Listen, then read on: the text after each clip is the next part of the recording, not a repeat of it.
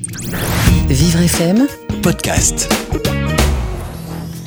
jusqu'à midi, continuez à vivre sur Vivre FM. Thierry Derouet, Frédéric Cloteau. Bonjour et merci de votre fidélité à ce rendez-vous quotidien en direct sur Vivre FM, préparé par toute la rédaction, en particulier aujourd'hui Lila Ganem, Alessandro Siolek et Benjamin Foucault. L'émission est tous les jours réalisée par euh, Morgane Guillet, que je remercie. Euh, aujourd'hui, avec vous, Thierry Derouet, le rédacteur en chef de la station, on a décidé de s'intéresser à, à cette histoire de, de masque. Bonjour Thierry. Euh, parce que là, on entendait encore parler dans, dans le Flash Info. Il y en a, il y en a pas, faut en mettre, faut pas en mettre. Ils sont en grande distrie, en pharmacie, dans les bureaux de tabac. C'est une véritable foire à la saucisse. Et oui, l'expression est assez savoureuse, euh, tout comme les saucisses lyonnaises. Euh, mais pourquoi je dis ça? Tout simplement parce que effectivement, on touche un peu le fond avec toute cette histoire de masque. C'est presque une mascarade, j'ai envie de dire, parce que à l'origine, est-ce qu'on a été en capacité ou pas de commander rapidement des masques? Est-ce qu'on a fait appel ou pas à la grande distribution? Qui elle est vraiment capable de trouver des masques? Parce que c'est son métier. Ça, c'est effectivement un ensemble de questions euh, qui seront restées, qui resteront sans réponse pour le moment, parce qu'aujourd'hui, on va essayer d'être un peu plus pragmatique et dans le dur, c'est-à-dire euh, bah, essayer de comprendre bah, d'abord ce qu'est un masque quelles sont les normes qui doivent être respectées, notamment parce que si on est amené à en bricoler soi-même, autant ne pas le faire de travers, et puis aussi comment le porter et euh, quelle est la diversité, les contraintes qu'imposent ces masques. Alors, on va en parler de ces normes et de toute cette histoire avec euh, Olivier Perra, qui est le directeur général de DAFNOR, la fameuse norme euh, sur laquelle tout le monde communique. Euh, Farida Adlani, qui est la vice-présidente de la région Île-de-France, mais qui est également infirmière. Donc sa double vision des choses va être intéressante. Marc Pfoll, le fondateur de 3D Native, qui lui fabrique des, euh, visières en, en 3D. Euh, Jean-Claude Dimèche, qui est l'organisateur d'un salon et qui s'est mis à faire des, des- des masques lui aussi. Carole Dounia, qui est chef de produit euh, d'une entreprise qui s'appelle Ouri à Lyon, une petite PME. Vous verrez que c'est un truc original qu'ils font. Euh, Jonathan Faure, qui est médecin, lui, et qui est à l'origine de Stop Postillon. euh, donc des masques faits maison. Et puis Alexis Krisev, qui lui bah, fait attention à, à l'écologie, fait attention à l'environnement. Il est le fondateur de Gift for Shop et il a une approche assez originale sur euh, justement le respect de l'environnement euh, dans, dans la fabrication des, des masques. Alors tout ça, nous le verrons euh, très rapidement dans quelques minutes, mais avant ça, bah, nous avons rendez-vous avec Gladys Chiex pour sa fameuse revue de presse. Bonjour Gladys. Bonjour Frédéric. Alors aujourd'hui, en une de la presse, des titres en proie au doute quant au déconfinement. C'est la zizanie des écoles en première page de Libération. Un retour à l'école témoignant d'une équation impossible pour le Figaro. L'humanité parle également d'une impossible rentrée, alors que l'Est républicain déplore une cacophonie des masques. Dans la voie du Nord, chacun cherche le sien. Et on va même plus loin. Dans Charente Libre, on parle d'une ruée vers le masque, comme on devrait le faire sur son vélo ce matin d'ailleurs. Pas question de laisser Paris envahi par les voitures, dit Anne Hidalgo, dans le Parisien en couverture. Le Progrès fait une place aux piétons et aux vélos sur sa une, alors que Nord Littoral fait état d'une victoire des cyclistes face à l'État. Et on ne parle pas du Tour de France, bien évidemment. Le bien public marque sa différence grâce à sa singulière, disons, une sur les dealers qui s'adaptent au confinement. Alors Gladys, rouvrira, rouvrira pas? Que nous dit la presse sur les écoles ce matin? Eh bien, étonnant de lire dans les colonnes du Figaro que les maires ne veulent pas être des kamikazes quant à cette lourde responsabilité de rouvrir les écoles, craignant d'être exposés à des problèmes judiciaires. Problème en partie résolu grâce au vote du Sénat sur la protection juridique des décideurs locaux durant l'état d'urgence, nous dit Mediapart. L'école ne rouvrira pas vraiment le 11 mai, c'est ce qu'ont déclaré deux directeurs d'école élémentaire à Saint-Denis dans le 93 au Huffington Post, ayant évoqué l'organisation des accueils éducatifs solidaires pour les élèves présents. Pour préparer cette rentrée au, déconfinement, les directeurs d'écoles publiques ont reçu un premier protocole sanitaire de 54 pages. L'éducation nationale y décrit des dispositifs de respect de gestes barrières impossibles à respecter selon les directeurs d'école. Et c'est la copie confuse, peut-on lire dans Libération. La réouverture des primaires lundi promet d'être surtout symbolique. Sur le terrain, maires et directeurs tentent de mettre en place des protocoles qui virent parfois à l'absurde. La tribune parle de plus de 300 maires franciliens qui estiment que les écoles ne seraient pas prêtes pour le 11 et demandent donc un report, alors que d'autres ont prévu d'ouvrir leurs écoles, comme Roland Ries, le, maire de Strasbourg, sauf si éventuellement le pic du virus s'accélérerait, nous dit 20 minutes. Et donc, face à cette inquiétude ambiante sur le retour des petits écoliers sur le chemin de l'école, Emmanuel Macron est en visite d'une école des Yvelines, poursuit 20 minutes, pour alléger les craintes des maires et des directeurs d'école. Le flou persiste après le plan déconfinement d'Édouard Philippe qui n'a pas trouvé grâce aux yeux des membres de la Chambre haute, l'invalidant lundi. Et dans le Parisien, on nous informe d'une nouvelle trouvaille pour lutter contre le coronavirus. Oui, et cette solution s'appelle un lama. Oui, le lama qui, selon des chercheurs belges et américains, produirait un anticorps capable de bloquer le Covid-19. On se demande si cela pourrait alors fonctionner chez l'humain. Guérir grâce à des potions d'animaux, c'est conceptuel et ça fait sourire. Mais le journal nous affirme qu'une très sérieuse revue scientifique nommée Cell s'apprête à publier une étude de ces chercheurs qui prouve que l'animal serait bien un remède à notre pandémie. Et la mascotte de cette recherche sur le lama est belge. C'est un lama wallon du nom de Winter qui a pu redonner espoir aux chercheurs.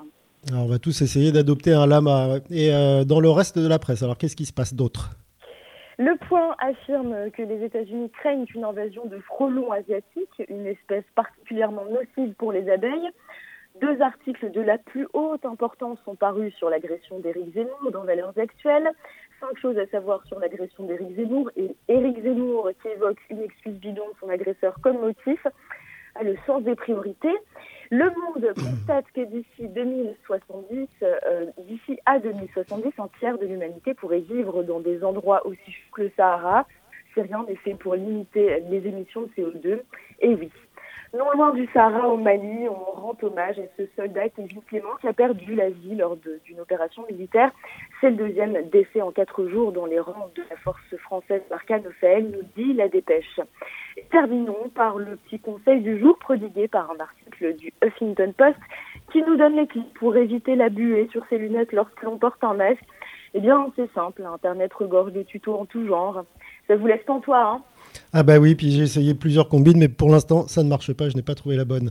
On vous retrouve demain, Gladys, pour des informations plus ou moins sérieuses. En tous les cas, merci pour ce balayage de la presse euh, en direct sur Vivre FM, comme chaque jour. Vous écoutez Continuez à vivre sur Vivre FM. Thierry Derouet, Frédéric Cloteau. Alors, on ne parlait pas beaucoup de masques dans la revue de presse de Gladys Chex, mais nous, on va en parler ce matin. Euh, bas les masques, c'est le titre de notre émission pour faire le tri dans ce qui se dit, dans ce qui existe et dans ce qu'il faut faire. Avec nous pour en parler tout de suite, Olivier Perra, le directeur général d'AFNOR. Bonjour. Bonjour. Merci de prendre quelques minutes euh, à notre antenne. Alors, quel est le rôle d'AFNOR là aujourd'hui? On a vu euh, que vous aviez euh, publié tout de suite des, normes et des manières de faire des masques. Alors, c'est applicable à l'industrie, mais c'est applicable aussi aux particuliers, c'est ça? Bah, disons que nous sommes partis d'un petit peu loin. AFNOR fait des, documents volontaires qui s'appellent des, normes, qui sont des, bonnes pratiques, des recommandations qui sont destinées à apporter des solutions à des problèmes précis et concrets de longue date, nous avons côté AFNOR publié des, normes euh, en tant que telles sur, euh, par exemple, les, masques chirurgicaux, par exemple sur des équipements de protection respiratoire, les FFP2, FFP1, FFP3, etc. Et donc, euh, lorsque nous avons eu connaissance donc de la déclaration de, de pandémie, on a essayé de voir qu'est-ce qu'à notre niveau en tant qu'AFNOR nous pouvions essayer de faire pour conjuguer les savoir-faire, les talents, les talents des industriels, le savoir-faire des médecins, des chirurgiens, des utilisateurs, par exemple les sapeurs-pompiers, etc., pour essayer de comprendre ce que nous pouvions essayer d'agencer comme bonne pratique, comme recommandation, euh, pour partager celle-ci. Et donc, à partir de, des normes existantes sur les masques chirurgicaux, sur les équipements de protection respiratoire, nous avons fait une déduction, nous avons fait une simplification, rendant accessible à destination de quatre publics, le public des industriels qui fabriquent ce type de masques, le public des artisans qui peuvent être amenés à confectionner ces masques, le public des particuliers qui veulent faire du masque maison, et enfin le public des utilisateurs, parce qu'un masque, c'est compliqué, enfin, c'est un petit peu compliqué à produire, il faut prendre des précautions, mais euh, il faut être aussi rigoureux dans l'utilisation. Et donc, eh bien, ce document, cet AFNOR Spec, elle vise justement à partager toutes ces bonnes pratiques pour que ces quatre populations euh, puissent en tirer parti et, s'ils le souhaitent, eh bien, s'en inspirer pour fabriquer de bons masques ou utiliser dans les meilleures conditions euh, ces masques de manière à, contribuer à la, à la, prévention de la propagation de la, de la pandémie. Alors, Olivier Perra, est-ce que les masques qui sont aujourd'hui en circulation répondent-ils tous à ces fameuses normes? Alors, c'est un contexte compliqué que vous évoquez là, parce qu'il y a une pénurie mondiale, donc il y a euh, des masques qui circulent, vous avez entendu comme moi un certain nombre de controverses, euh, donc il y a d'abord un problème qui se pose aux douanes, et nous avons été amenés en tant qu'AFNOR à euh, équiper les douanes de, de, recommandations techniques par rapport aux problèmes d'équivalence. Vous avez des normes européennes d'un côté, vous avez des normes chinoises de l'autre, vous avez des normes américaines de l'autre, et donc quand des catégories de masques sanitaires, donc à destination du personnel de santé, et ce sont les cibles prioritaires, arrivent euh, au niveau des frontières, il faut s'assurer que ce sont effectivement des masques avec des caractéristiques équivalentes. Donc là-dessus, euh, nous avons équipé les douanes et les douanes font certainement leurs meilleurs efforts. La DGCCRF également au niveau de la répression des fraudes euh, est équipée et peut intervenir si on lui signale des euh, je dirais, des, pratiques euh, délicates euh, ou, critiquables. Et en ce qui concerne les, masques barrières, l'État a, donné un, cadre assez précis sur les, les, usages non sanitaires. Donc là, on n'est plus sur des destinations de personnel de santé. On est sur des usages qui peuvent être un professionnel qui se rend, qui se rend au travail, par exemple, etc. Et donc, eh bien, il y a tout un système qui a été mis en place le document AfterSpec est un moyen reconnu pour répondre au cadre qui a été mis en place euh, par l'État.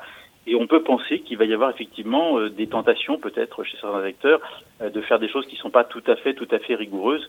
Mais je fais confiance au pouvoir public et puis aussi au, au, bon sens des Français, qui est beaucoup plus développé qu'on ne le pense pour identifier euh, des bonnes pratiques et des moins bonnes pratiques sur le site AFNOR sur masque barrière. Euh, nous avons des tutoriels, nous avons des foires aux questions et nous recevons beaucoup, beaucoup de demandes d'informations de la part d'artisans, de, particuliers. Il faut quand même avoir en tête le fait que ce document AFNOR Spec a été téléchargé plus de 1,2 million de fois. 1,2 million de fois depuis sa parution le 27 mars. Donc ça montre qu'il y a un véritable intérêt et que ben, nous avons beaucoup d'experts autour de, autour de nous, autour de moi, autour de vous, euh, de gens qui sont tout à fait capables de comprendre ce qui est un masque conforme à une AFNOR spec par eux-mêmes, avec des moyens d'inspection visuelle par rapport aux, étoffes qui sont mises en œuvre, ou au contraire des pratiques qui sont manifestement euh, tout, à fait, tout à fait critiquables. Mais Olivier Perra, est-ce que les normes que vous avez publiées sont si compliquées que ça pour qu'on ait dû attendre autant de temps pour avoir des masques?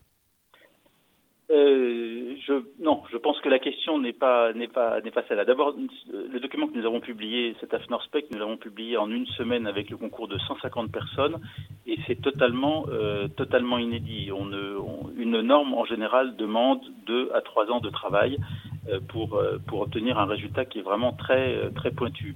Là, nous n'avions pas le temps. Nous, avons développé ce qu'on appelle un cahier des charges, une AFNOR Spec, euh, qui est un bon document, mais on a eu la chance de s'appuyer sur des normes existantes.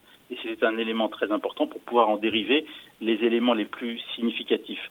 Alors maintenant, je pense que ce, cette publication d'AFNORSPEC a été également utile aux industriels euh, notamment la filière textile que je, que je salue, euh, qui a été très active pour euh, développer des, des, masques conformes à ce cadre-là. Ça permet aussi à beaucoup d'artisans de développer et de mettre en œuvre leur savoir-faire. Et puis enfin, on voit arriver au niveau des merceries, il y a un, décret qui a été pris, comme vous le savez, par les pouvoirs publics, qui ont rouvert les merceries de manière à ce que bah, les artisans, les particuliers puissent s'approvisionner en tissu, en élastique et donc les matériaux nécessaires pour fabriquer un bon, un bon masque barrière. Olivier Perra, euh, quand on est face à, un choix à faire, est-ce qu'il y a des logos, est-ce qu'il y a des, signes de reconnaissance qui fait que on sait tout de suite que c'est un masque qui est conforme?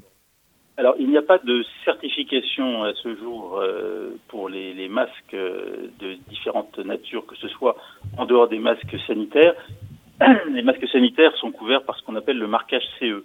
C'est dans le cadre des directives et règlements européens. Le marquage CE que l'on voit sur beaucoup d'objets euh, veut dire que quelqu'un prend la responsabilité de la conformité euh, de ce masque, en l'occurrence, euh, aux normes pour la partie FFP2 par exemple, ou sur les masques chirurgicaux. En ce qui concerne les, catégories qui ont été fixées par le gouvernement, la, la, ministre, Madame Agnès Pannier-Runacher, a indiqué que les industriels donc bien les industriels, la catégorie des industriels, aurait la possibilité, sous sa propre responsabilité, d'apposer un logo. Donc là, c'est un cadre sur lequel on peut s'appuyer pour dire quelqu'un prend la responsabilité de la conformité du produit qu'ils commercialisent par rapport au, texte en vigueur. Ça, c'est un premier point. les artisans, eux, c'est leur savoir-faire. nous avons au niveau de notre After Spec référencé un certain nombre de configurations de matériaux parce que faire un bon masque, ça veut dire d'abord utiliser des bons matériaux, ne pas en utiliser certains parce que le filtre à café, le, sac aspirateur, ça filtre peut-être bien, mais ça envoie des, éléments, des, particules dans les bronches du type effet amiante et c'est certainement pas souhaitable. Donc faire un masque, ça suppose d'utiliser des bons matériaux, ne pas utiliser les mauvais, après bien les assembler et là qu'on soit industriel ou qu'on soit artisan ou qu'on soit particulier avec la capacité à assembler un masque, j'en ai un sous les yeux qui est très bien fait par ma, chère épouse, euh, et, en l'occurrence, eh bien, on est capable de distinguer un travail de qualité.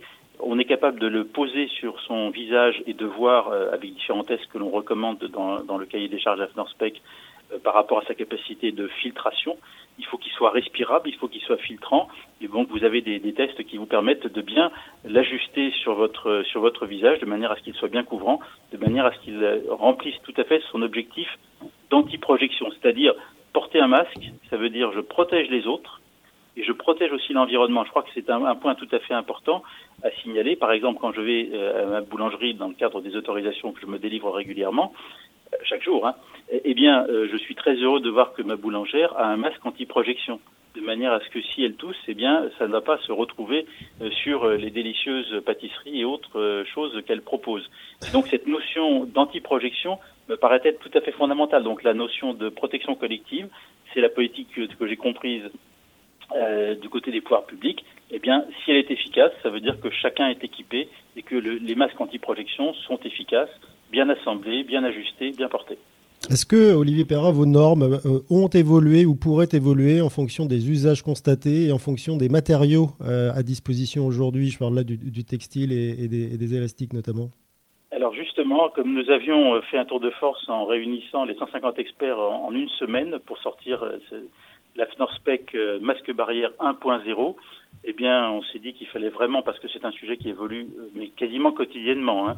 On a vu de nouveaux papiers sortir, on a vu des avis des autorités sanitaires, et donc nous avons sorti le 28 avril, donc c'est cette semaine, la semaine dernière, je veux dire, euh, nous avons sorti le, jour du discours du, du, Premier ministre la version 1.10 de cet AFNORSPEC, de manière en fait à donner des pratiques un petit peu améliorées par rapport à ce qu'on avait pu constater a publié un patron junior parce qu'on s'est rendu compte que euh, pour les enfants notamment, il y avait beaucoup beaucoup de demandes de la part des artisans, de la part des particuliers. Donc le patron junior a été introduit dans cette version 1.10 de l'AFNORSPEC. Et enfin, nous avons été amenés donc à pointer vers des liens euh, sur des matériaux, avec euh, des matériaux qui ont déjà été testés.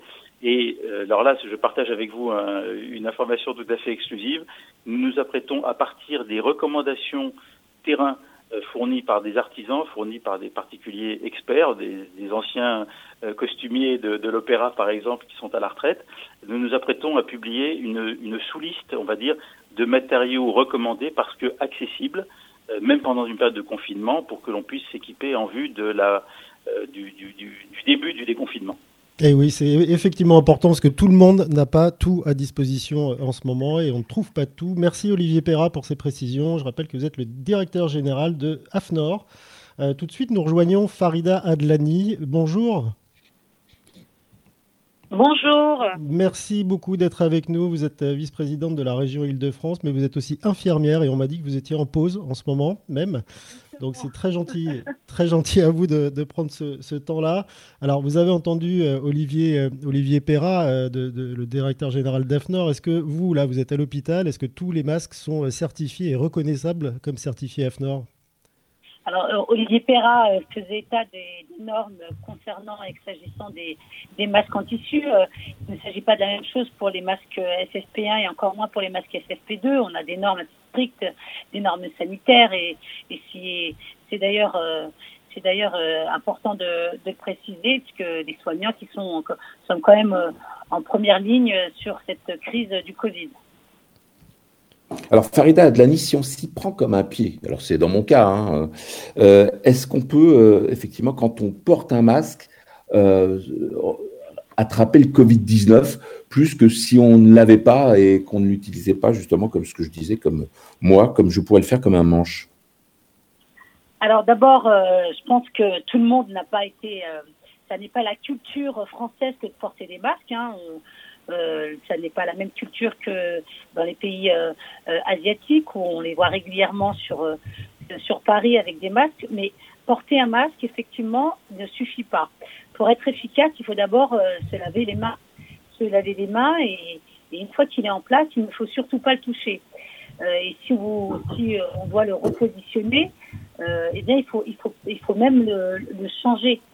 Euh, ou alors se laver les mains en, en amont. Et pourquoi, pourquoi euh, ces, ces, ces, règles très strictes Moi, j'ai en tête un, un échange que j'avais eu au tout début de la crise euh, avec le préfet de Seine-Saint-Denis, où moi j'étais assez choquée de voir des, des caissières qui euh, avaient des masques pour certaines, pour d'autres il y avait du plexiglas et qui, qui pensaient qu'il n'y avait pas besoin de masque. Or, il faut un masque, il faut que tout le monde porte un masque avec des gants. Vous savez, il n'y a rien de pire que de porter des gants et de mettre les, les, mêmes gants, enfin les, de porter les mains avec des gants sur le visage. C'est encore pire que tout, puisqu'on certains considèrent qu'en portant des gants, ça suffit à être protégé. Or non, la première des barrières, c'est d'abord euh, se laver les mains, il y a la distanciation sociale et également bien sûr l'utilisation de masques. C'est en fait euh, une addition de toutes ces gestes, de tous ces gestes qui permet, euh, qui permet de se protéger, mais bien sûr de protéger les autres.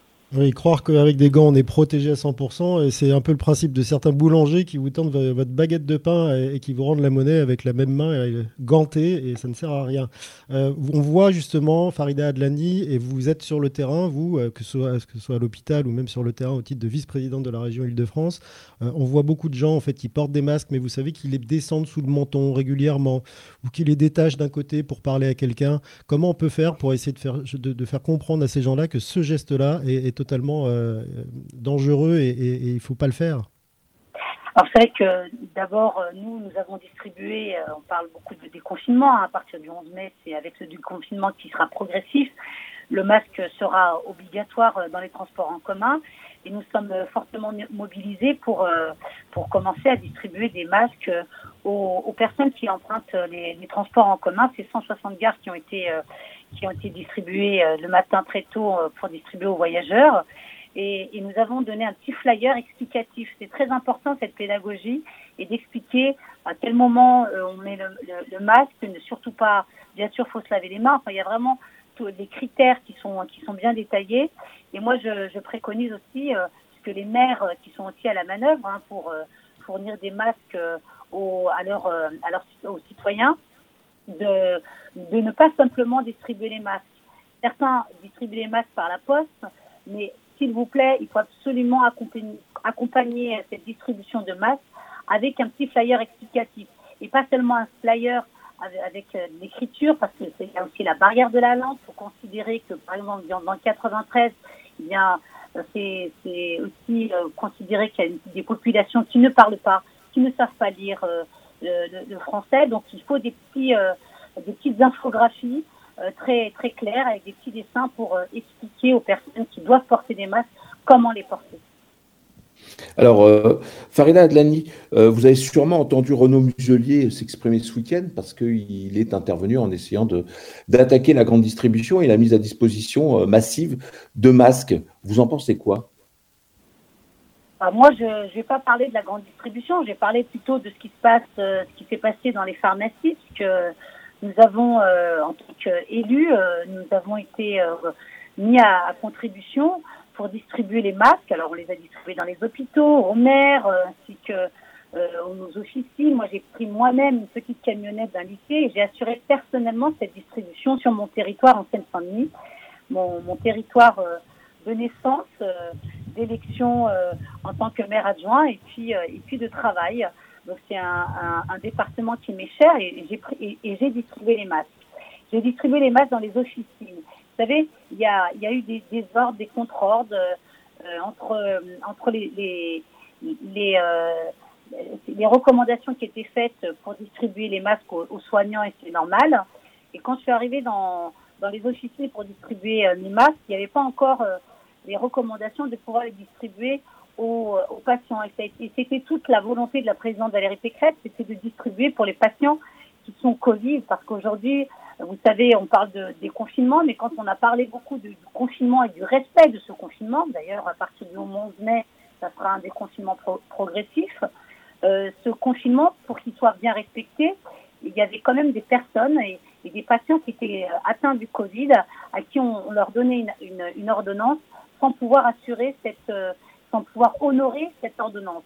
Donc ça a été pour nous un, un enjeu, un enjeu sanitaire de pouvoir distribuer ces 1000 masques dans toutes les officines dites de France qui ont été euh, euh, qui ont été euh, distribués avec donc des masques avec une explication avec aux, aux, pharmaciens en présence des, des, élus et des maires puisque évidemment il fallait faire savoir aux, citoyens que des masques étaient disponibles alors que ça faisait deux mois qu'ils entendaient qu'il n'y avait pas de masques ni à la vente ni qu'on pouvait leur donner des, masques même sur ordonnance eh bien, euh, nous, on arrivait, nous, les élus régionaux, et, finalement, il fallait, euh, fallait que l'information euh, aille aux, aux, aux, patients et aux citoyens. Alors euh, vous, Farida Adlani, au niveau de la région, vous avez trouvé des masques euh, assez rapidement. Vous nous dites que vous êtes organisé pour les distribuer. Pourquoi ne pas avoir fait appel aux compétences, notamment de la grande distribution ou de très grands groupes? On a eu euh, l'un des dirigeants du groupe L'Oréal hier qui nous disait qu'ils avaient des capacités d'achat de fabrication en Chine, par exemple, à un moment où nous, on manquait de masques. Pourquoi ne pas avoir fait appel plus tôt à ces capacités d'achat et de fabrication pour être approvisionné en temps et en heure et en volume suffisant bah, D'abord, d'abord rappeler que la région de france n'a pas la compétence euh, santé, c'est le ministère de la Santé. Mais face à la crise, nous avons additionné nos forces.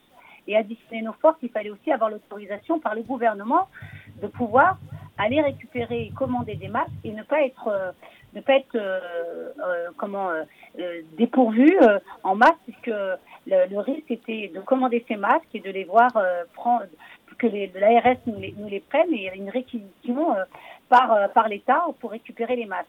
Donc euh, nous avons été euh, désignés comme autorité compétente, mais autorité compétente pour distribuer les masques d'abord aux soignants. Je vous rappelle que les soignants manquaient cruellement de masques avant même, avant même les, les, les, personnes et les citoyens à qui on demandait d'être confinés. Mais moi, en tant que spécialisée en réanimation, j'avais un masque toute la journée, de 8h jusqu'à 21h. Donc un masque, je ne changeais pas alors que on sait très bien qu'un masque, il faut le changer toutes les 4 heures. Donc ça, c'est la réalité du terrain. C'est la réalité que je vous raconte de l'intérieur. Donc comment donner des masques à une personne à qui on demande de rester chez soi quand le soignant, le réanimateur ne sait pas si le lendemain, il aura un masque pour pouvoir travailler et pour pouvoir sauver des vies. Donc euh, l'important, c'était, l'urgence, c'était de distribuer des masques et de distribuer des masques aux hôpitaux, aux soignants, aux soignants qui sont en libéral, les médecins en libéral, ont joué un rôle extrêmement important, notamment dans cette crise sanitaire, puisque les urgences étaient engorgées. Il fallait désengorger les, urgences entre les personnes qui venaient aux urgences parce qu'ils étaient angoissés. Et tout ça, ils ne savaient pas si c'était le Covid. Qui... Donc, il y avait un engorgement, il fallait désengorger. Donc, les cabinets de santé, moi, je vois Villepinte, on a un cabinet, une maison médicale qui s'est transformée en Covid Center. Elle a vraiment euh, eu euh, un, un, travail de, de, de proximité, d'appeler les personnes, de leur demander de venir d'abord au cabinet sur rendez-vous pour, pour bien sûr gérer les flux. Donc toute cette stratégie, elle a été faite avec la région et puis avec euh, les acteurs de proximité. Et ça pose toute la question finalement des strates, euh, de la strate de l'ARS et puis la, la, la, la strate de la région. Nous avons été agiles, il y a une agilité, on a pris des initiatives, la région s'est transformée en un centre logistique du jour au lendemain où il fallait commander du gel hydroalcoolique, commander des masques. Je rappelle qu'on en a qu'on en a commandé. Farida vous, nous dites effectivement, vous nous parlez d'agilité, mais vous parlez aussi de pesanteur administrative. On a quand même euh, le sentiment que parfois on manque de bon sens pour coordonner tous les moyens euh, à tous les échelons possibles pour travailler main dans la main et se coordonner. Parce que quand on voit aujourd'hui la distribution des masques, avouez un peu que c'est un peu la foire à la saucisse. Hein. Alors, euh, j'utiliserai pas cette expression, mais euh, euh, la, région était à la manœuvre et c'est vraiment transformé. Et nous nous sommes appuyés, nous, nous sommes appuyés des maires. Parce que quand on a distribué des, des, masques aux EHPAD, il faut savoir que on s'est appuyé sur l'expertise et la connaissance du maire qui sait combien d'EHPAD il a sur son territoire, euh, combien de, de, soignants, combien d'infirmiers, combien d'ambulanciers. Donc on a distribué avec les élus locaux. Et c'est vrai que cette strate-là, on ne peut pas l'ignorer. Il faut bien sûr tenir compte de cette, euh, cette strate. Aujourd'hui, on nous demande de, de, fournir des masques. On demande aux maires d'être à la manœuvre, de fournir des masques. Et puis, euh, puis de sécuriser euh, les, citoyens. Mais, euh, bien sûr, euh, on, on, parle d'un déconfinement et ce déconfinement ne sera possible que si tout le monde a des masques et si tout le monde a ce sens du civisme pour respecter les, les gestes barrières. Comme je vous l'ai dit, le masque, lui tout seul, ne suffit pas. Donc, ce qu'on comprend de ce que vous nous dites, Farida Adlani, c'est qu'à partir du moment où la région a eu le go euh, du gouvernement et notamment des agences régionales de santé, bah, vous étiez prête pour euh, acheter des masques, les commander et ensuite les, livrer. Un, petit point, puisqu'on a la chance de vous avoir sur site, euh, est-ce qu'aujourd'hui, dans l'hôpital dans lequel vous êtes, la, pression se relâche un peu? Alors, il y a, moins de, patients Covid.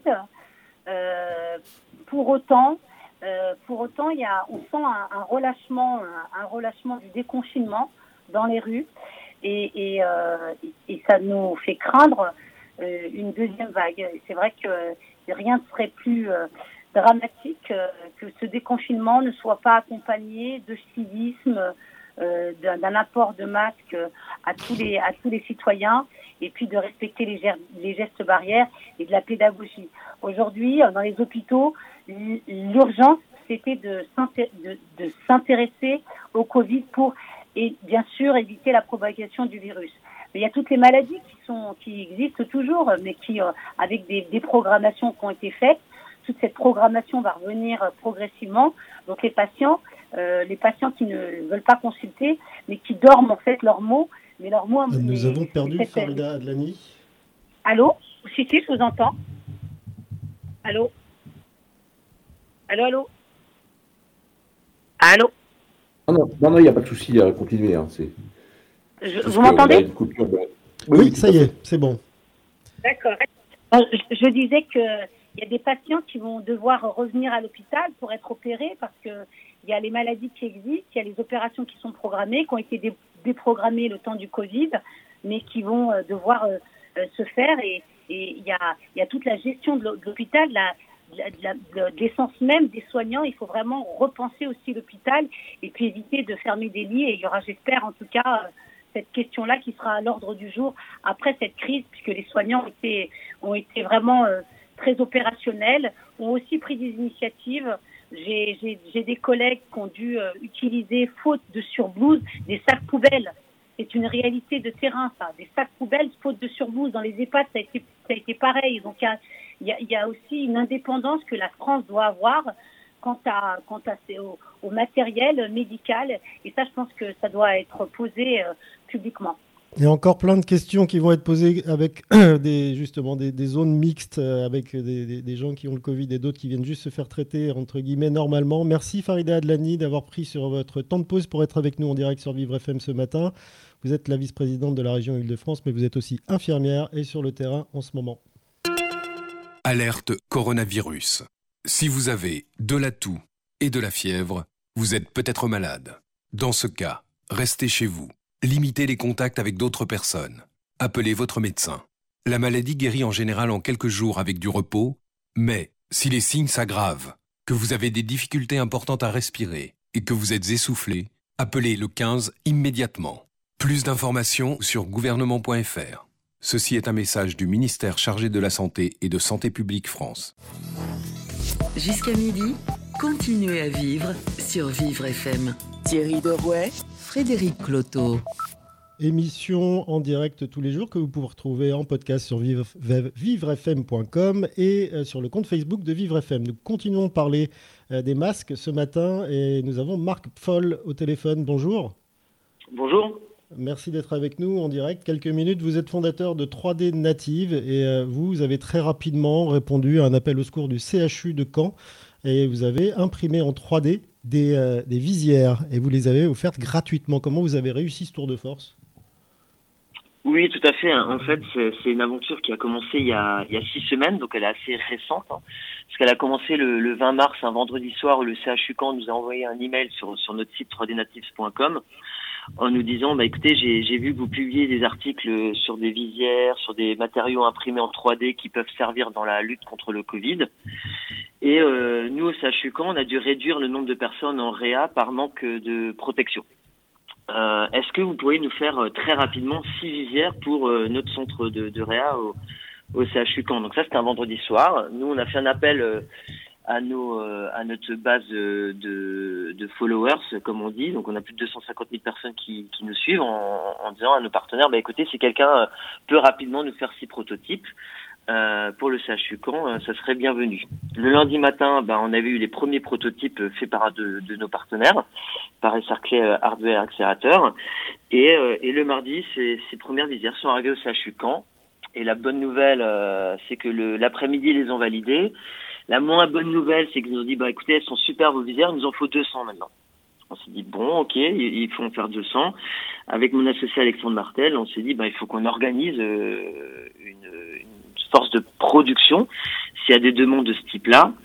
Euh, et assez rapidement, on a enclenché plus de partenaires. Et on a bien fait, car deux jours après, on avait déjà plus de 1000 visières de commandées des différents hôpitaux.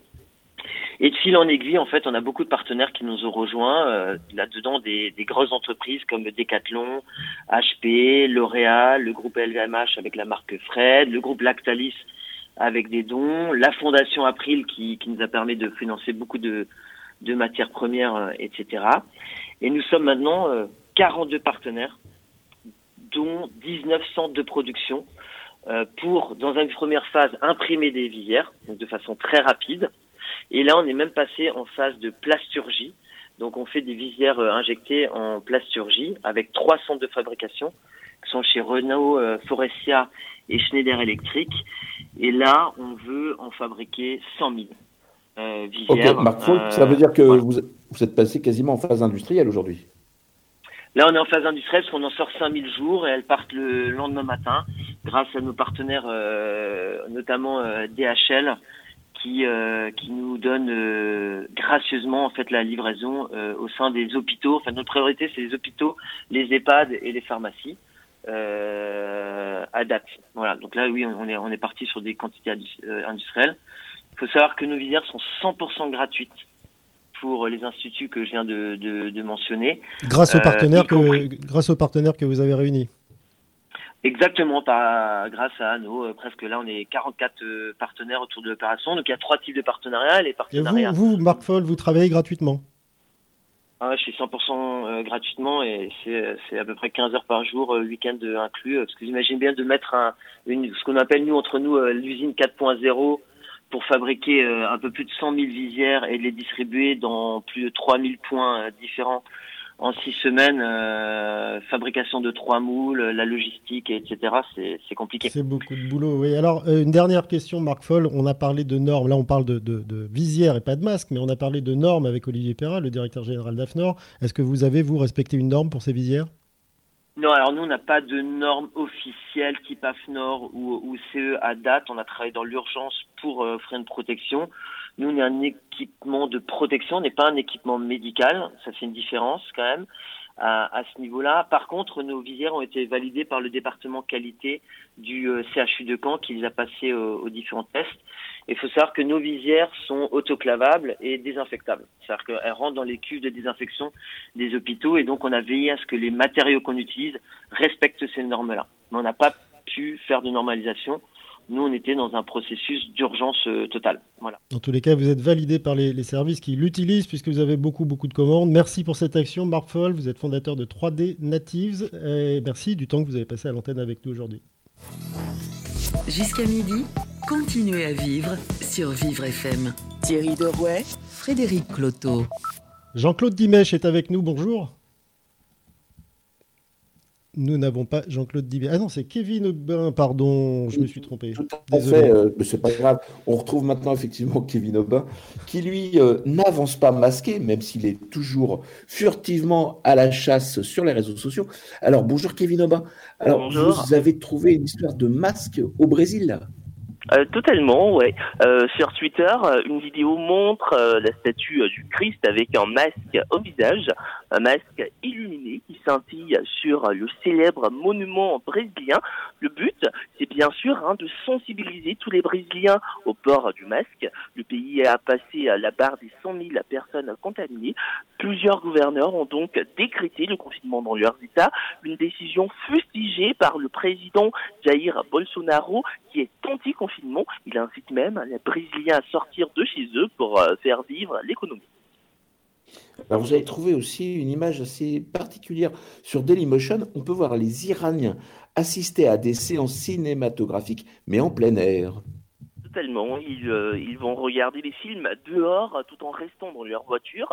Les salles de cinéma sont encore fermées en Iran, mais une alternative a été trouvée. La projection de films dans un drive-in. Les gens viennent avec leur voiture, restent dans leur véhicule et assistent à la séance. Par contre, il y a une règle à laquelle il ne faudrait pas déroger, pas plus de deux personnes par véhicule. Et les voitures sont aussi désinfectées de l'extérieur par un personnel d'hygiène. Alors, aux États-Unis, également, une histoire complètement incroyable. Il y a un homme qui a décidé de se confiner sur une île privée qui ne lui appartient pas. C'est une île euh, qui est quand même pas euh, euh, inconnue. C'est ça, c'est une île appartenant au mastodonte Disney. Il s'agit d'une île hein, qui se trouve dans le parc de Disneyland, Floride. Sauf que cette île est, interdite au public depuis 1999. Et d'ailleurs, le parc Disneyland en lui-même hein, est fermé depuis le 16 mars dernier à cause du coronavirus. Les autorités ne savent donc pas comment euh, le quadragénaire a pu euh, y avoir accès. Faut dire qu'il vivait hein, sa meilleure vie sur l'île pendant euh, plusieurs jours avant d'être démasqué et arrêté par la police. Je ne sais pas ce qu'on peut trouver au parc Astérix, mais en tout cas, ça peut donner des idées. Merci Kevin Aubin, on vous retrouve demain. Vous écoutez Continuez à vivre sur Vivre FM. Thierry Derouet, Frédéric Cloteau. Alors cette fois-ci est la bonne, on continue de parler de, de masques ce matin avec Jean-Claude Dimèche qui est en ligne avec nous depuis Lyon. Bonjour. Oui, bonjour. Merci d'être quelques minutes à l'antenne euh, sur Vivre FM en direct. Alors vous, vous êtes dans la communication, dans la communication événementielle. Vous organisez notamment deux gros salons, l'un qui s'appelle Handicap à Lyon, donc euh, lié au handicap, et puis l'autre qui s'appelle Autonomique à Paris, euh, qui est aussi lié au handicap. Et d'un seul coup, vous avez changé d'activité puisque vous ne pouvez plus mener celle que vous meniez d'habitude et vous faites des masques.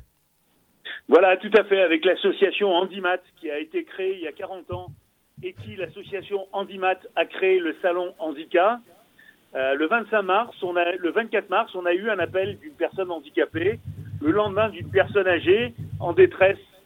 Et d'où est partie l'idée de faire fabriquer des, des, masques dès le 25 mars par des couturières.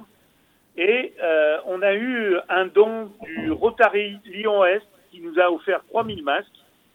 Donc nous avons, euh, nous diffusons et nous avons des personnes qui nous appellent, effectivement, des personnes handicapées qui ne peuvent pas se déplacer, des personnes âgées.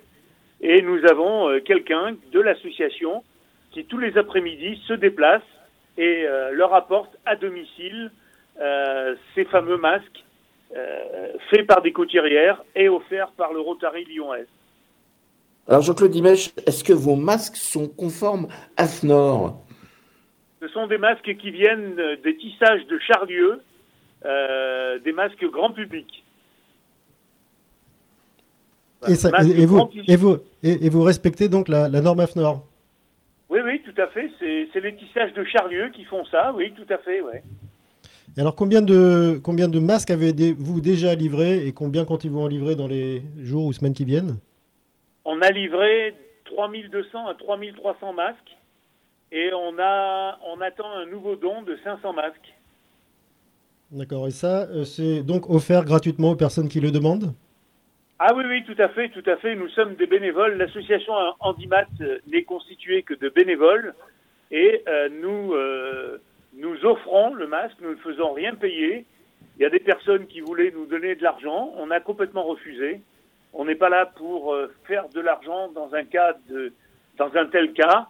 Et les masques sont absolument offerts à toutes les personnes qui nous en demandent on en a même envoyé dans la région parisienne. Alors comment, euh, Jean-Claude Dimèche, comment fait-on pour vous demander un masque? On vous appelle, on se connecte sur un site? Voilà, vous appelez le 06 08 97 15 50. C'est moi qui réponds.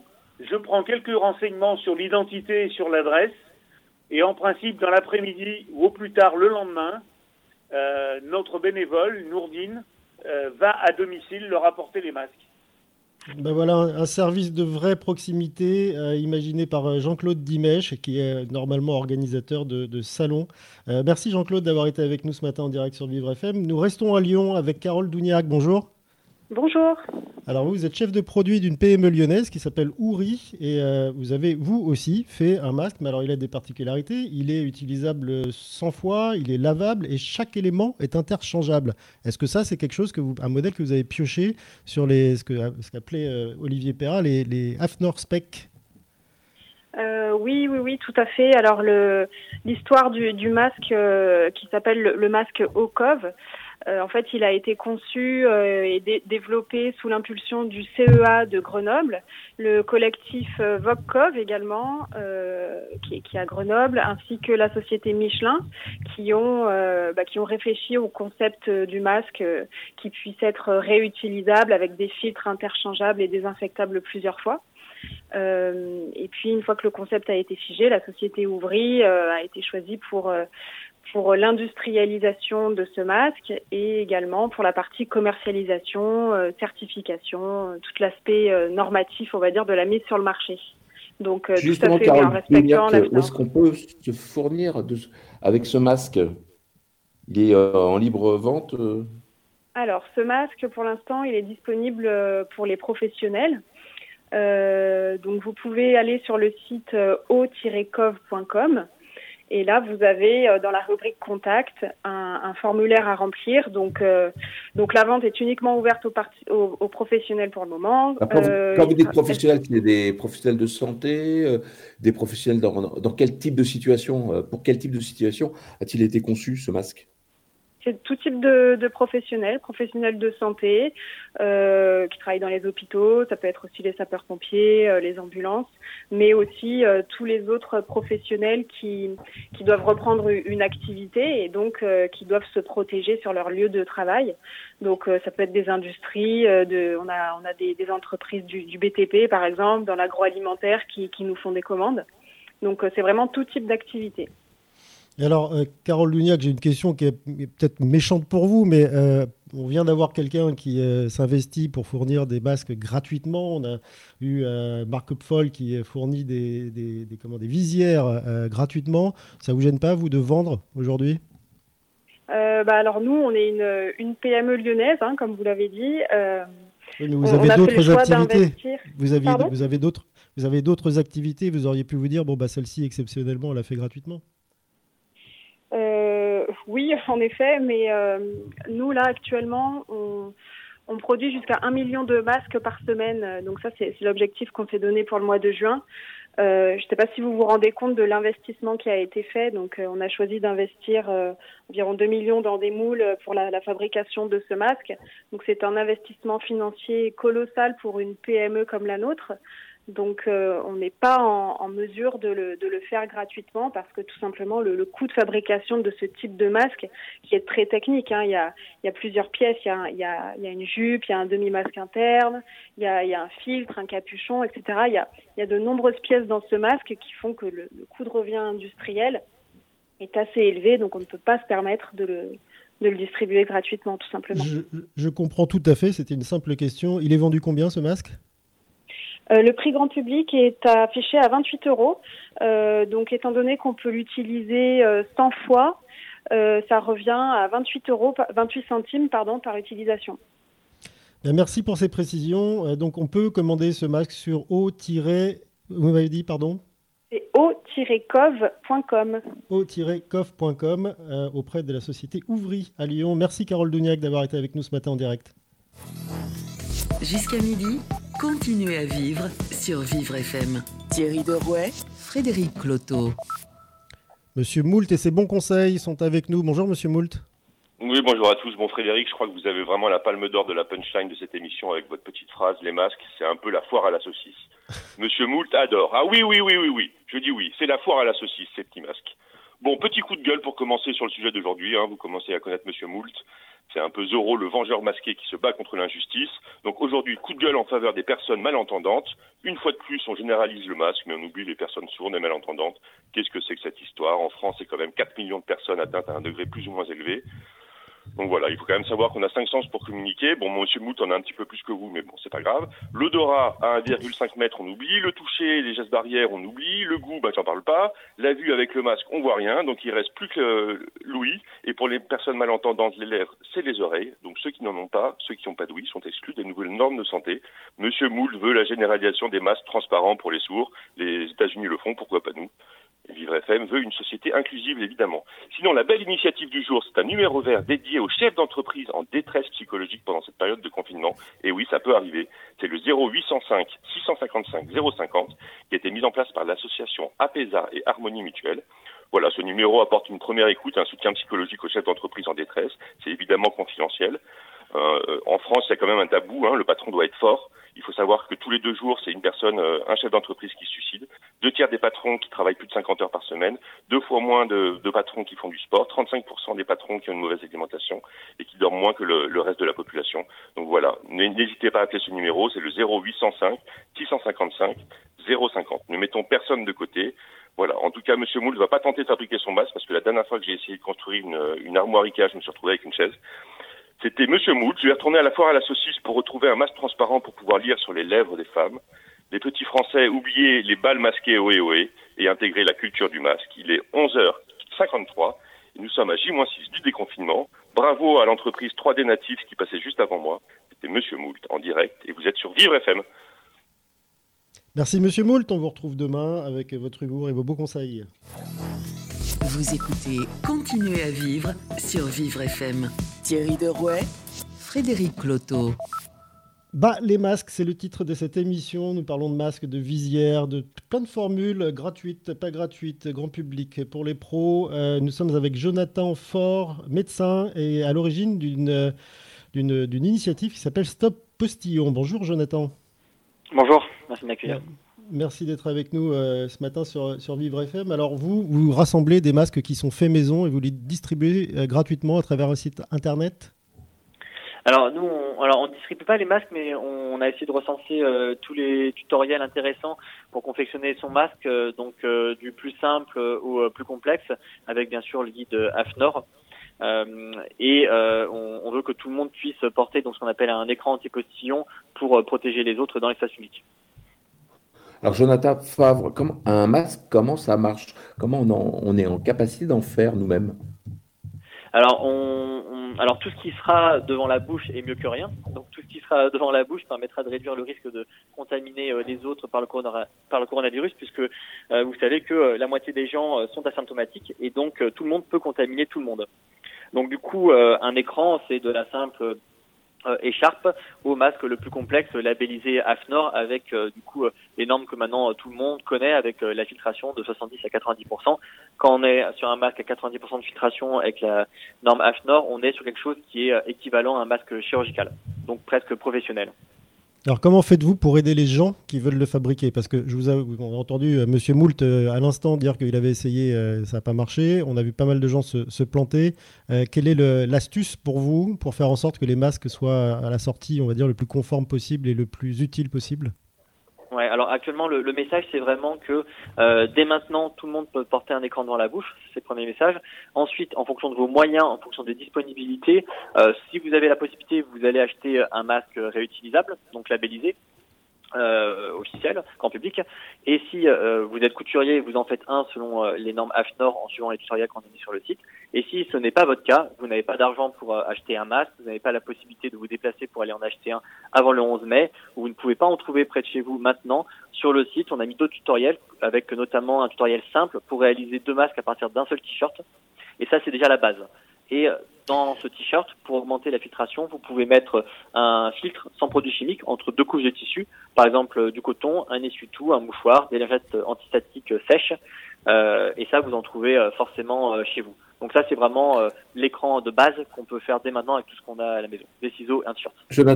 Jonathan Favre, euh, Farida Adlanik, euh, qu'on a eu en ligne tout à l'heure, a quand même rappelé que avoir et disposer d'un masque, ça ne suffisait pas et qu'il fallait aussi euh, savoir l'utiliser. Alors, est-ce que vous, vous distribuez aussi des tutos, ou diffusez des tutos pour expliquer justement comment bien utiliser ces masques et justement comment ne pas tomber dans le piège d'attraper le Covid en pensant être protégé?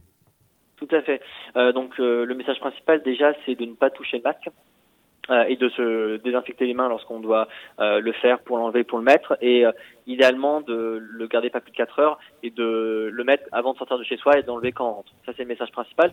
Ensuite, on a mis sur le site effectivement des tutoriels sous forme de vidéos et sous forme d'images pour les enfants et pour les adultes, et on a également mis les des tutoriels pour par exemple adapter la coupe de sa barbe au port du masque, puisque porter un masque sur une grosse barbe c'est pas une bonne idée non plus. Hein. Donc voilà, on a également mis les astuces pour éviter d'avoir de la buée sur euh, les lunettes. Et on va encore améliorer ça euh, d'ici euh, le week-end prochain, puisqu'on devrait enrichir le site avec un tutoriel vidéo maison et, et encore améliorer les guides d'usage. Mais Jonathan Favre, vous avez créé cette initiative avec trois confrères médecins. Vous pensiez, ces informations ne se trouvent nulle part ailleurs Il n'y a que sur Stop, d'ailleurs, où on les trouve stoppostillon.fr.com alors, euh, c'est des informations. Alors, nous, on a un versant grand public sur le site, mais également un versant scientifique, puisque on a fait un appel la veille euh, de celui de l'Académie de médecine pour inciter au port généralisé du masque. Donc, depuis déjà début avril, mais le site, le site existe depuis le 22 mars. Et sur le site, on a également regroupé toutes les données scientifiques pour que les gens puissent également comprendre pourquoi les écrans anti-pollution ou les masques sont utiles. Et on a répertorié toutes les initiatives internationales également concernant les ports, le port du masque. Et ça, pour vous, ça n'existait pas ailleurs alors, ça n'existe pas euh, pour aviser du grand public, puisqu'on a à la fois le côté didactique et également le côté scientifique. Et on a également une tribune qu'on a fait paraître dans la plus grande revue de médecine générale euh, européenne euh, sur leur blog pour promouvoir ça, et également un article scientifique qui va apparaître dans la revue de médecine générale française qui s'appelle Exercer. Alors, toutes, ces informations, toutes ces informations, on les retrouve sur, sur quel site, du coup, vous n'avez pas dit? Stop-postillon au pluriel.fr. Euh, et, euh, et on, regarde, on, on, met également des liens vers des initiatives euh, citoyennes qui promeuvent les masques et qui essayent d'expliquer comment les porter au mieux. Donc pour les professionnels et pour le public général. Bah, bravo pour cette agrégation complète de contenu. merci Jonathan Favre. Vous êtes donc médecin à l'origine de stop-postillon au pluriel.fr. Tout de suite, nous rejoignons Alexis Krivsev. Bonjour Alexis, vous êtes le fondateur de Gift for Shop. Gift for Change, mais c'est pas for Change, décidément, j'ai du mal aujourd'hui, pardonnez-moi.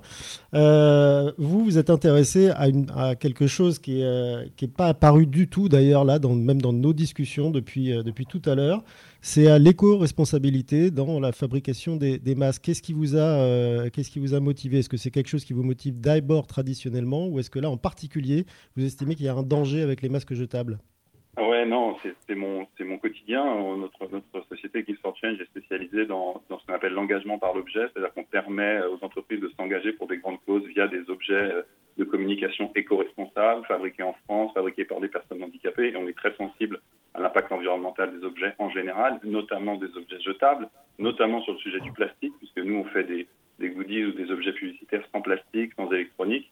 Et bah, il m'est apparu comme une évidence quand j'ai commencé à voir cette, cette, euh, cette urgence de se procurer des masques, qu'en parler d'un objet, euh, les gens ne réalisent pas, mais pour ce qui est des masques chirurgicaux, qui est un objet en plastique, c'est un objet en, polypropylène, en plastique, et dont on va faire, qui a été prévu pour un usage bien particulier au départ, ce sont des chirurgiens dans un milieu euh, particulier pour éviter les projections, et c'est évidemment indispensable de se protéger. Mais là, on est en train de parler de faire accéder à toute la population un objet qui jetable en plastique. Et donc, euh, on, on, on s'apprête à vivre potentiellement, après la crise sanitaire, on le sait, on a aussi la crise écologique qui nous prend au nez, mais il faut, pour moi, absolument concilier ces deux enjeux. Si, on oublie la crise écologique parce qu'on est face à une crise sanitaire, en fait, on retombe dans les vieux réflexes euh, et on retombe dans le monde d'avant, alors que beaucoup parlent du monde d'après. Et malheureusement, j'ai fait le calcul, euh, si chaque Français utilise deux à trois masques jetables par jour pendant une année, on va générer 300 000 tonnes, plus de 300 000 tonnes de déchets plastiques en plus. 300 000 tonnes, pour vous dire, c'est la production annuelle en France de bouteilles en plastique pour toute l'industrie, enfin pour toute la consommation de bouteilles. Donc, euh, on, a, on a fait il n'y a pas très longtemps euh, la loi sur l'économie circulaire contre le gaspillage, voilà, qui vise d'ici 2040 à supprimer les plastiques à usage unique. On a bataillé, on a obtenu, et c'est déjà super, l'interdiction des pailles, des cotons-tiges. Mais si c'est pour les remplacer par une, une marée noire de masques jetables, c'est une catastrophe. Et donc, Alors, Alexis, on, comprend bien votre message. Euh, vous n'avez quand même pas loupé euh, l'histoire que ça a été très compliqué de reconstituer euh, des stocks de masques pour bah, protéger bah, l'ensemble des personnels de santé. on parle aussi des pharmaciens qui n'ont pas été protégés et tout ça. Vous voyez que ce n'était pas forcément la première des priorités. Alors, c'est quoi la solution pour vous pour arriver justement à, à pas effectivement avoir tous ces rejets plastiques supplémentaires? Alors en effet, ce, défaut d'anticipation euh, n'a pas échappé et malheureusement, on a à faire face à nouveau à une situation d'urgence par défaut d'anticipation et on pourrait appliquer euh, le même raisonnement globalement à la crise climatique, à la crise écologique. Hein. Le défaut d'anticipation va potentiellement générer une crise bien plus grande, mais heureusement, des alternatives existent. Et en fait, euh, notamment les, les, fabricants français, l'industrie de la mode, du luxe, euh, et des fabricants et des usines françaises se sont adaptés, ont adapté l'intégralité de leur outil de production. On en a parlé dans votre émission. Il y a notamment les tissages de Charlieu, euh, qui est une entreprise de la région Rhône-Alpes, qui a très tôt, pendant la crise, adapté l'intégralité de son outil de production. Euh, nous, nous, nous, nous, travaillons déjà avec eux pour des, pour des sacs en jacquard magnifiques, faits en France par un outil avec leur métier à tisser. Mais ils ont basculé l'intégralité de leur production sur des masques lavables, réutilisables, en tissu, leurs masques sont lavables 30 fois, donc nous, c'est auprès d'eux qu'on s'approvisionne. Euh, voilà, on, va fournir ces masques-là. Alors, bien entendu, euh, le volume dont, il faut, euh, le volume qu'il faut fournir à l'intégralité de la population est très conséquent. pour autant, on a entendu tout au long de votre émission des astuces pour fabriquer ces masques soi-même.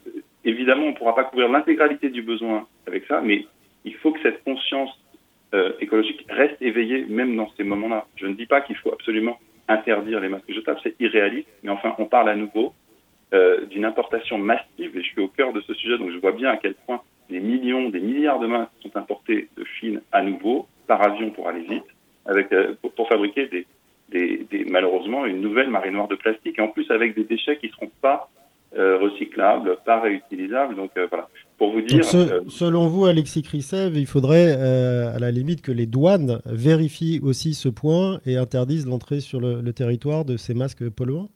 Non, je pense, je ne dirais pas ça parce qu'évidemment la priorité c'est que la population puisse se protéger par tous les moyens. J'en appelle quand même à ce que d'abord à, l'éveil de chacun dans, dans, ses choix. Si vous avez le choix entre deux masques, et eh essayer de privilégier euh, l'option la, plus durable, réutilisable. C'est valable pour les masques comme pour le reste. Euh, L'époque du jetable doit être révolue. C'était magnifique dans les années 70-80, le plastique jetable à tous les étages, mais il faut absolument que ça s'arrête. Maintenant, on a une urgence, certes, mais il y a des alternatives. Et j'en appelle surtout euh, à ce que les pouvoirs publics, à ce que le gouvernement n'oublie pas des engagements qu'ils prennent sous prétexte, sous couvert d'urgence ou d'un défaut d'anticipation, et qu'il y ait par exemple des politiques incitatives, qu'il y ait des encouragements à ce que euh, euh, les choix se portent toujours un peu plus et plus favorablement sur les solutions euh, les plus durables, les plus écologiques, qui vont faire qu'on n'aura pas à payer demain une deuxième crise après celle qu'on est en train de vivre aujourd'hui, tout simplement. C'est vrai que pour l'instant, l'urgence fait passer à la trappe quelques, quelques thèmes qui pourraient nous, nous revenir en, boomerang. vous, donc, chez Gift for Change, je ne me suis pas trompé cette fois-ci, vous fabriquez ces masques 100% éco-responsables, mais à quel prix? Ils sont vendus entre 1 et 2,50 euros. Ils sont réutilisables 30 fois. C'est les tissages de Charlieu, encore une fois, qui les, qui les fabriquent euh, dans la région Rhône-Alpes et qui a une capacité de production euh, de 2 millions de masques semaine, de plus en plus. Il y a par ailleurs l'industrie mode et luxe qui s'est unie. Il y a 900 euh, ateliers textiles en France qui se sont unis et qui développent une capacité de production de 800 000 masques par jour. c'est tout à fait accessible et ramener à l'usage du masque ramené à l'usage, c'est beaucoup moins cher que les masques jetables qu'on va trouver à 1 euro euh, chez Leclerc ou Carrefour ou ailleurs. effectivement. Euh, comment on peut commander ces masques chez vous? Alors, ils sont à, disposition sur notre site internet giftforchange.fr. Pour autant, ils sont réservés, aux, enfin, ils sont, ils sont vendus en, volume assez conséquent, plutôt pour les entreprises. Euh, qui elles-mêmes ensuite les redistribuent. Donc on peut, les, on peut, voilà, on, pourra les trouver dans de plus en plus d'endroits. Mais ces masques des tissages de Charlieu et d'autres fournisseurs français se retrouvent de plus en plus sur de très nombreux sites. Je sais que par exemple ManoMano.fr les distribuait. et se réapprovisionnent régulièrement. Enfin, voilà, ils sont disponibles heureusement quand on cherche sur les moteurs de recherche divers, on peut les trouver assez facilement normalement.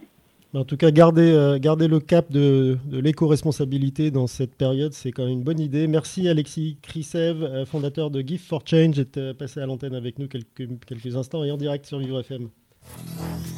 Jusqu'à midi, continuez à vivre sur Vivre FM. Thierry Derouet, Frédéric Cloteau. Alors, Alexis Krisev nous parlait de, de mode et de grandes marques de luxe. c'est exactement ce dont Billy va nous parler. Billy Ferrand, bonjour. Bonjour Frédéric, bonjour Thierry. Oui. Masque, masque, mode, style et apparence, ça vous a inspiré quelque chose?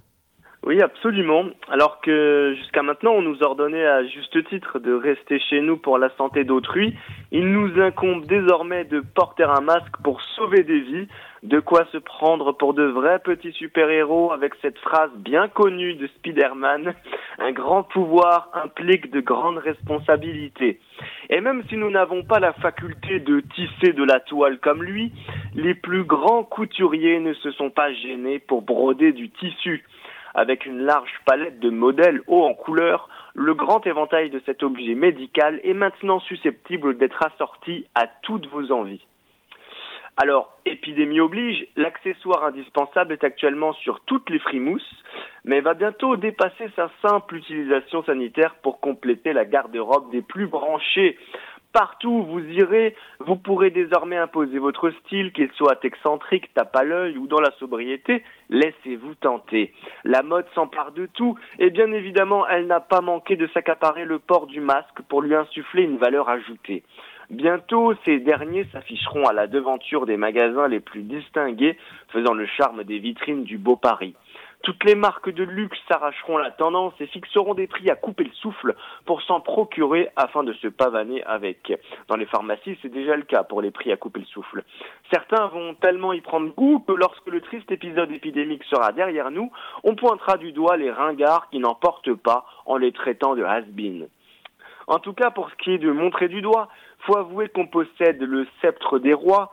Ça me fait penser un peu à la phrase de Clémenceau au sujet de son chef de cabinet qu'il jugeait incompétent. Alors il disait Quand je pète, c'est lui qui pue.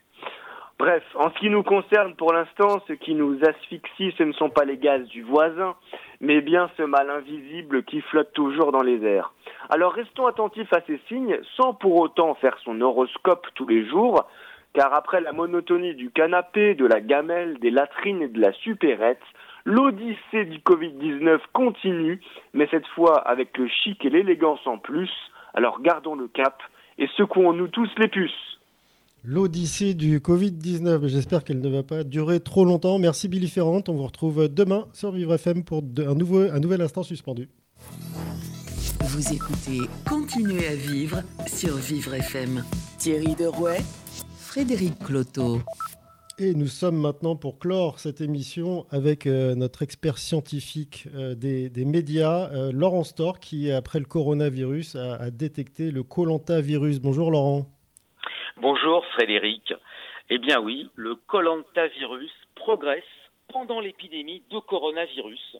Et je salue amicalement Alexia Laroche-Joubert, la productrice de l'émission, qui vient juste d'en guérir pour de vrai et qui témoigne à la une de Closer. Bisous Alexia, à distance bien sûr. Alors réfléchissons un peu. Une émission où les gens ont le droit de se promener en maillot de bain, au soleil, sur une plage, toute la journée, en plein confinement, bah ça fait rêver, non? Des gens qui peuvent gagner 100 000 euros en passant leur vie à la belle étoile, sans leurs enfants sur le dos, sans chien à promener, sans poubelle à descendre, sans mettre de masque, juste des palmes et un tuba, ça fait rêver, non? Moi, j'appelle pas ça des héros, j'appelle ça des pistonnés, des sacrés pistonnés même. Bah, les vrais héros, on sait où ils sont, puisqu'on leur rend hommage tous les soirs à 20h. Alors, les héros de Colanta mangent du riz sur leur île Fidji. Oh, les pauvres. Bah, nous, on mange des spaghettis à chaque frichti, hein. Ces vénards d'aventuriers font leurs besoins dans la jungle. Ils s'essuient avec des cailloux. Nous, nous nous sommes endettés pour 20 ans auprès de Kofinoga pour avoir acheté 3000 rouleaux de PQ. On meurt d'ennui devant nos apéros Zoom pendant qu'ils passent leur temps à jouer, à faire des stratégies, des épreuves de plein air, à s'embrasser pour un oui ou pour un non, à s'enchaîner deux par deux. ils s'enchaînent deux par deux en pleine période de distanciation sociale. Ben, nous, nos seules stratégies, ben, c'est d'éviter de rejouer au petit choix avec le petit dernier pour la quatrième fois de la journée et comment tasser suffisamment sa poubelle pour ne pas avoir à la sortir ce soir. Mais c'est bien plus difficile que d'éliminer un rouge de l'aventure. Bah, D'ailleurs, nous aussi, hein, on élimine un rouge de l'aventure. On élimine un blanc aussi, euh, parfois un rosé, mais seulement à l'apéro. Non, franchement, les héros de Colanta, ils mesurent pas leur chance. C'est quoi le pire qui puisse leur arriver? C'est d'être exilés sur une autre île plus confortable que la première. Oh, quelle horreur Et surtout, surtout, en fuyant dans la jungle, en écartant euh, trois bambous et deux racines de manioc, ils peuvent gagner l'immunité. Gagner l'immunité en pleine crise de coronavirus. Ben ça aussi, ça fait rêver, non? Le pire, c'est qu'ils l'utilisent pas. Théoura et Charlotte n'ont pas utilisé leur immunité en pleine crise sanitaire. Non mais allô, quoi? C'est comme si je te dis t'as des tongs et t'arrives pas à faire tes lacets. Alors évidemment, après une telle bêtise, étonnez-vous qu'ils soient harcelés sur les réseaux sociaux. Même Denis Brognard a dû les soutenir. C'est le retour de la mère Denis. Coucou Denis. Franchement, Colanta, en période de confinement, c'est vraiment moins héroïque que de participer aux anges de la télé-réalité. Ça, c'est pire que le coronavirus. Vous restez confiné avec des gens que vous ne connaissez pas, que vous n'avez pas forcément envie de connaître, sans masque, sans distance de sécurité ni geste barrière, à part un doigt d'honneur de temps en temps, voilà, c'est héroïque. Bah, surtout que leur connerie est irrévocable. Moi, franchement, hein, si je devais choisir une émission à laquelle participer pendant le confinement, je crois que je prendrais affaire conclue. Je vendrais à Pierre-Jean Chalençon, si vous savez Napoléon Polnareff, un bel objet à vil prix, en espérant qu'il m'invite dans son palais Vivienne jusqu'à la fin du confinement. 3000 mètres carrés, exposé plein sud, au cœur de Paris, oh bah c'est encore mieux que les Fidji. Et puis s'il y a la télé dans son palais, bah on regardera ensemble les anges à Sainte-Hélène. Il paraît qu'ils ont été virés de l'île d'Elbe parce qu'ils faisaient trop de bruit. Bah ça aussi ça fait rêver, non? À demain Euh, jeudi, je crois maintenant, euh, Laurent, euh, en tous les cas, votre, votre coup d'œil sur, euh, sur les médias est d'une finesse absolue et, et très drôle. Donc vous revenez quand vous voulez. Merci. Et, et là, on va nous se retrouver demain, Thierry, avec un tout autre Oui, sujet on- qui est un peu, un peu dramatique, c'est la culture. On retrouvera aussi, comment dire, Laurent, puisque demain on parlera de culture, on va changer complètement de registre. Ce matin, on était dans l'aspect pratique, effectivement, de, comment porter ses masques, où les trouver, et puis aussi euh, comment est-ce qu'on peut être euh, écolo-responsable. hein, parce que j'ai bien aimé la dernière intervention qui nous a rappelé que si on voulait un monde meilleur, ben, on pouvait peut-être aussi s'y euh, attaquer dès maintenant en cherchant les bons masques et pas forcément au, prix le plus cher. Mais demain, on va revenir sur bah, cette vraie problématique, c'est-à-dire que la France, c'est un pays de culture, euh, culture au sens large du terme. hein. Euh, On va parler donc théâtre, on va parler effectivement de... euh, de, de- de- de- oui, j'en perds mes mots tellement il y en a, hein, euh, d'exposition, en tout cas de tout ce qui fait cette richesse culturelle en France et qui aujourd'hui ne peut pas s'exprimer. Alors comment est-ce qu'on résiste au Covid-19 quand justement on est confiné? Eh bien, on verra tout ça sur la partie culturelle. Je crois même qu'on essaye d'avoir des, gens du cirque, parce que c'est aussi euh, un monument de la culture française pour les enfants. On ne sait pas si ça reprendra ou pas. Donc rendez-vous demain. Restez à l'écoute des programmes de Vivre FM euh, jusqu'à demain. Et puis nous, on se retrouve à, à 11h en direct dans Continuer à vivre et avec vous, Thierry Derouet. Vivre FM Podcast.